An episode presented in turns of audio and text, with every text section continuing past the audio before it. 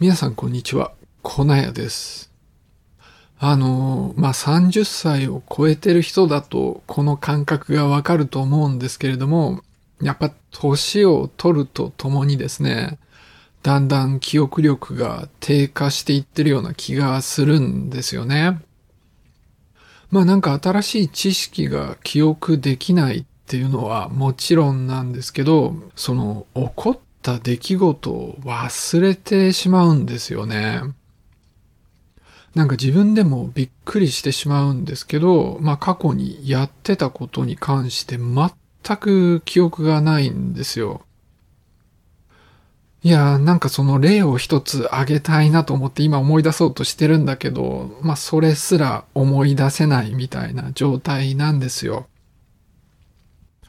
いや、でも案外ですね、こうどうでもいいようなことは覚えていて、でもこれは覚えていたいっていうようなことが覚えられないんですよね。で、まあそんな風に思っていたところにですね、記憶を助けるアプリっていうのがあるっていう話を聞いたんですよ。いや、まあなんかそういうのだと結構うさんくさいやつが多いわけなんですけど、でもこれちゃんとなんか科学に基づいたやつでですね、トロント大学のモーガン・バレンズっていう人のグループが開発しているものなんです。で、その名前をヒポカメラって言うんですね。で、今日はちょっとその話をしていきたいと思います。で、まあ、まずちょっとですね、記憶の形成っていうものに関して少し話をしていきたいと思うんです。で、記憶にはですね、脳の中の海馬と呼ばれる場所が重要だとされています。特にですね、エピソード記憶その経験した出来事の記憶に重要であるっていうことが分かっているんです。その、まあ、よく言われていることなんですけれども、記憶っていうのは、こう、繰り返し思い出すと強化されるんですよね。だから思い出しやすくなるわけなんです。で、その思い出して記憶を作っていく過程っていうのが、まあ、動物実験なんかで明らかになっているんですね。そのラットなんかで行われた実験なんですけれども、こう、実際脳のどの部分が働いているのかっていうのを見ていくと、こう、実際体験したのと同じようなパターンで思い出した時にも脳が働いているっていうことが分かってるんです。で、しかもですね、こういうふうに思い出す時っていうのは最初に体験した時よりも高速でその神経の活動のパターンが行われているんですよ。で、そういうふうに、こう、神経が同じように活動して思い出すときに、その海馬の部分からですね、脳の別の部分に情報が伝わって、で、その脳の別の部分に、こう、情報が長期間保存されるようになるっていう、まあそういうふうに脳が働くらしいんですね。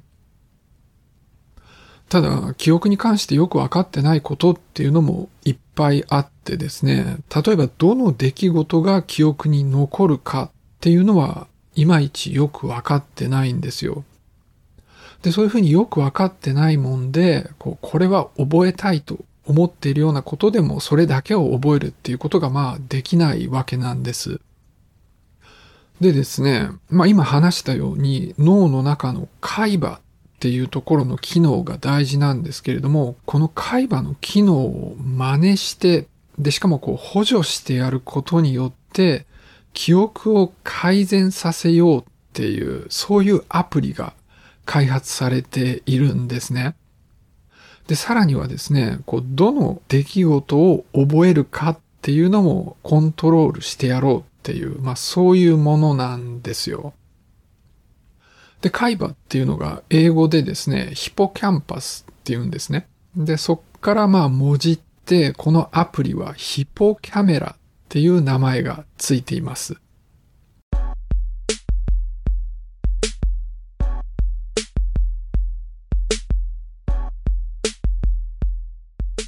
じゃあこのヒポカメラっっていうアプリがですね、実際どんなことをしてるかっていうのをちょっと話していこうと思います。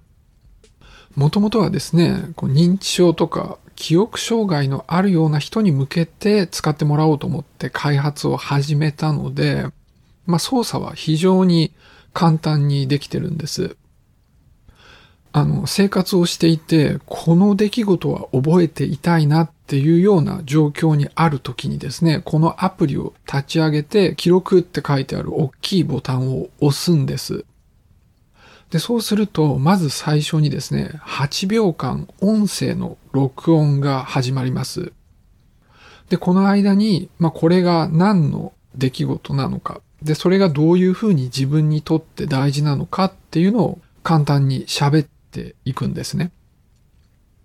で、その直後から20秒間のビデオ録画が始まります。だからその周辺の状況っていうのをさっとビデオに収めるわけです。で、まあ、こんな風にですね、何か覚えておきたいような出来事があるたびに、まあ、このアプリを使って1分以内でできると思うんですけれども、記録していくっていうことになるわけなんです。で、そういうふうにまあビデオが溜まっていくんですけれども、それをこう再生してくれるんですよ。あの、イベントがたくさん溜まっていくわけなんですけれども、そのうちの5個を選んでですね、で、それをつなげて再生してくれるわけです。で、それを見ることによって、まあその出来事を思い出すわけなんですよね。で、そうすると、まあその出来事についての記憶が脳の中でもう一回活性化されて、まあ言ってみれば再体験することによって記憶として固定していくっていうことになるわけなんです。で、その海馬を真似している部分があってですね、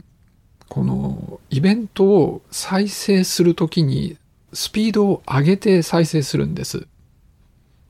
その音声と画像を別々に記録してるわけなんですけれども、その二つを合わせて、で、ビデオの部分をスピードを上げて再生するんですね。で、今言ったようにですね、5つのイベントがつなげて再生されるわけなんですけれども、それが1日に数回あるっていうことなんです。まあ、高速にしてますから、1分ぐらいでその5つのイベントが再生されるみたいなんです。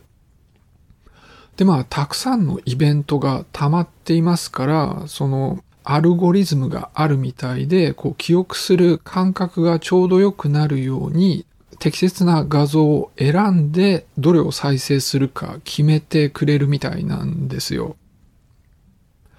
まあ、その部分はちょっと工夫があるっぽいんですけれども、原理はすごくシンプルで、まあ、さっと記録をして、で、早回しで後でまた再生する。で、それを繰り返すっていうものになります。でですね、このヒポカメラを実際に使った結果をあの発表した論文っていうのがあったんですよ。で、その結果もちょっとここでざっと説明したいと思います。で、具体的な条件としてはですね、被験者、あの、割と年の人が多いんですけれども、あの、被験者に1日5回何かイベントを記録してもらったそうです。で、さらに、そのさっき話した再生の部分をですね、1日に6回やってもらったそうなんですね。で、それを2週間やったということです。で、イベントっていうのは、こう、1日に5個ずつ溜まっていくわけですから、すべてがこう、毎回再生されるわけではないんですよ。で、一応平均して一つの記録映像は、この2週間の間に9回再生されたということです。でですね、まあ、このアプリを使ったグループとそうでない人を比較するわけなんですけれども、その比較の対象をですね、アプリで録画はしたんだけど、再生はしてない人っていうのと比較をしています。つまり、録画をするとですね、まあ、この出来事は大事なんだって、まあ、注目してるわけで、ひょっとしたら注目しただけでも、あの、記憶が良くなるかもしれないから、その再生したことの効果をちゃんと測定するために、まあそういう人との比較でやっています。で、その結果なんですけれども、このアプリを使ってですね、早回しの映像を見ていると、記憶が向上していたそうなんですね。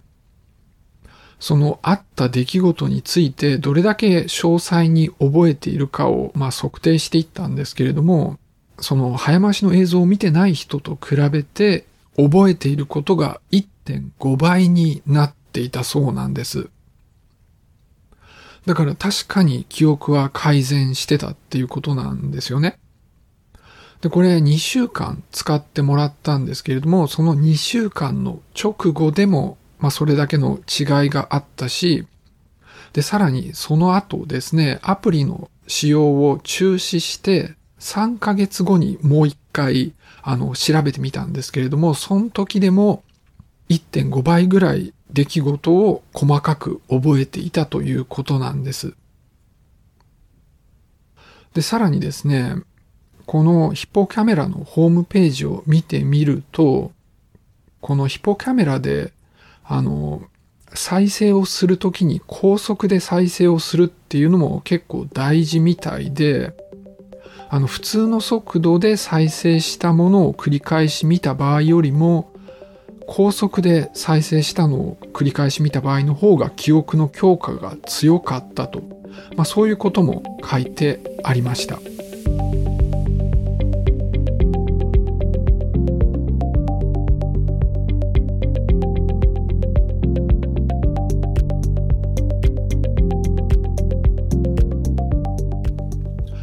で、さらに注目すべき点があったんですよ。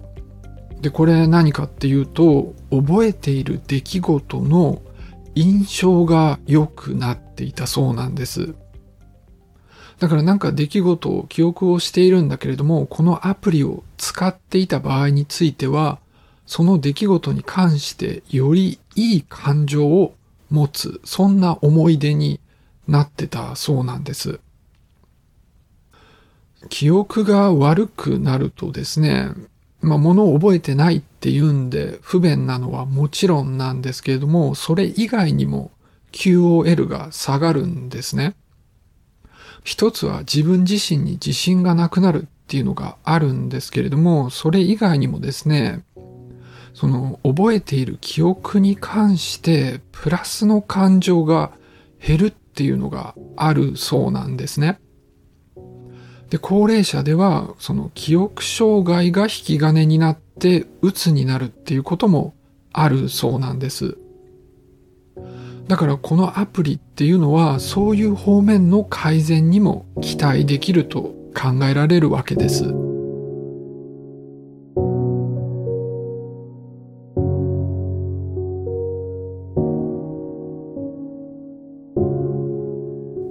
で、このヒポキャメラっていうアプリなんですけど、まあ、当初はですね、記憶障害の人に記憶が改善できるようにって作られたんですよ。でも、このアプリの開発者によるとですね、誰でも効果があったそうなんです。だから、なんか障害ってほどではなくても物忘れあるなっていう人とか、そもそも別に物忘れないっていうような人でもこれを使うと記憶が良くなってるっていうことなんですね。というわけなので、だから誰でもこのアプリを使ってみる価値があるのかもしれないんですよね。で、具体的にやることっていうのは何かこれ覚えておきたいなと思うようなことがあるときには、さっとスマホを取り出して1分もかからない時間で録音と録画をするで、さらに1日に何回か、まあその高速のビデオを再生する。まあそれ数分ですよね。それだけやれば記憶が改善するっていうことみたいなんですよ。で、さっきも言ったように、研究では1日に6回再生していたんですね。でも実際の使用ではですね、1日1回というのを想定してるみたいで、ホームページには、まあ、1回でも効果があったと、そういうことが書いてありました。で、まあ、個人的にはですね、こう記録をするのにスマホを取り出すのちょっと面倒かなというような気もしないでもないです。でもまあ何か出来事があっ、それがまあある程度の時間続くようなイベントであれば、そのうちでまあ1回だけ1分やるっていうんだったらまあいいかっていう感じではありますね。でもやっぱり時間的に短いような出来事であれば取り損なってしまうんで、多分ちょっと前にあった Google グラスみたいなものと一緒になると将来的にはいいんではないかなと思いました。それからですね、まあ一日に何回か過去の記憶を高速で見るっていうことなんですよね。まあ現代人みんなこうしょっちゅうスマホ見てるから、それは時間的には負担ではないと思うんですよ。なんだけど、まあそういうふうに過去見たものを何回も見るっていうのはどんな感覚なんだろうっていうのはちょっとあの興味があるところですね。あのひょっとしたらそういうのを何回も何回も見るっていうのは鬱陶しいことかもしれないんですけど、でもですね、大体こういうので記録しようって思うことは楽しいことが多いはずで、で、それがまあ何回も何回も録画を見るっていうことになるわけだから、ひょっとしたらこれを見てるだけでも結構楽しいのかもしれないなと思ったりもしました。あとやっぱりこう普段忙しくて、なんかあんまりこう日々の振り返りとかしないじゃないですか。で、こういうアプリで、まあ、強制的に短時間で振り返るっていうのも、なんか悪くないのかもしれないなとも思ったりもしたんです。で、このアプリはもう大体できてるみたいで、この研究者たちは会社を立ち上げて、今、トライアル中なんだそうです。その以前はですね、希望者があの、誰でもトライアルに参加できる状態でアプリがもらえるみたいだったんですけど、そのホームページを見てみるとですね、今はその募集は出てないみたいです。あの、ホームページからですね、メールレターにだけ登録できるようになっていて、何か新しい動きがあれば、あの、教えてくれるようになっているみたいです。ただその研究者たちはですね、もう本当に近いうちに一般公開したいと言っていたので、まあこれが使えるようになるのはもう本当すぐみたいです。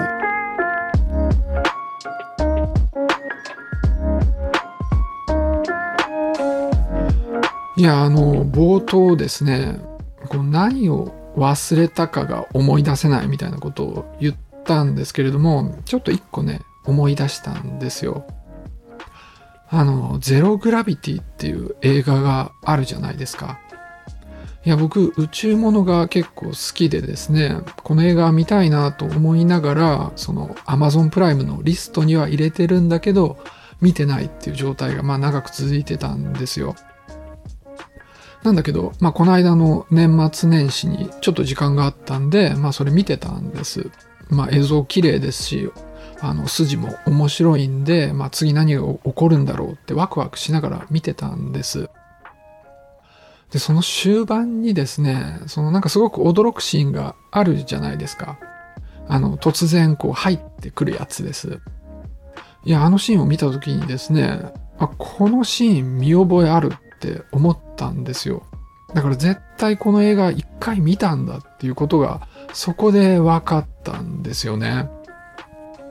なんだけど、このシーン以外の映画の筋っていうのを完全に忘れてて、で、まるで初めて見るかのように楽しんで見てたんですよね。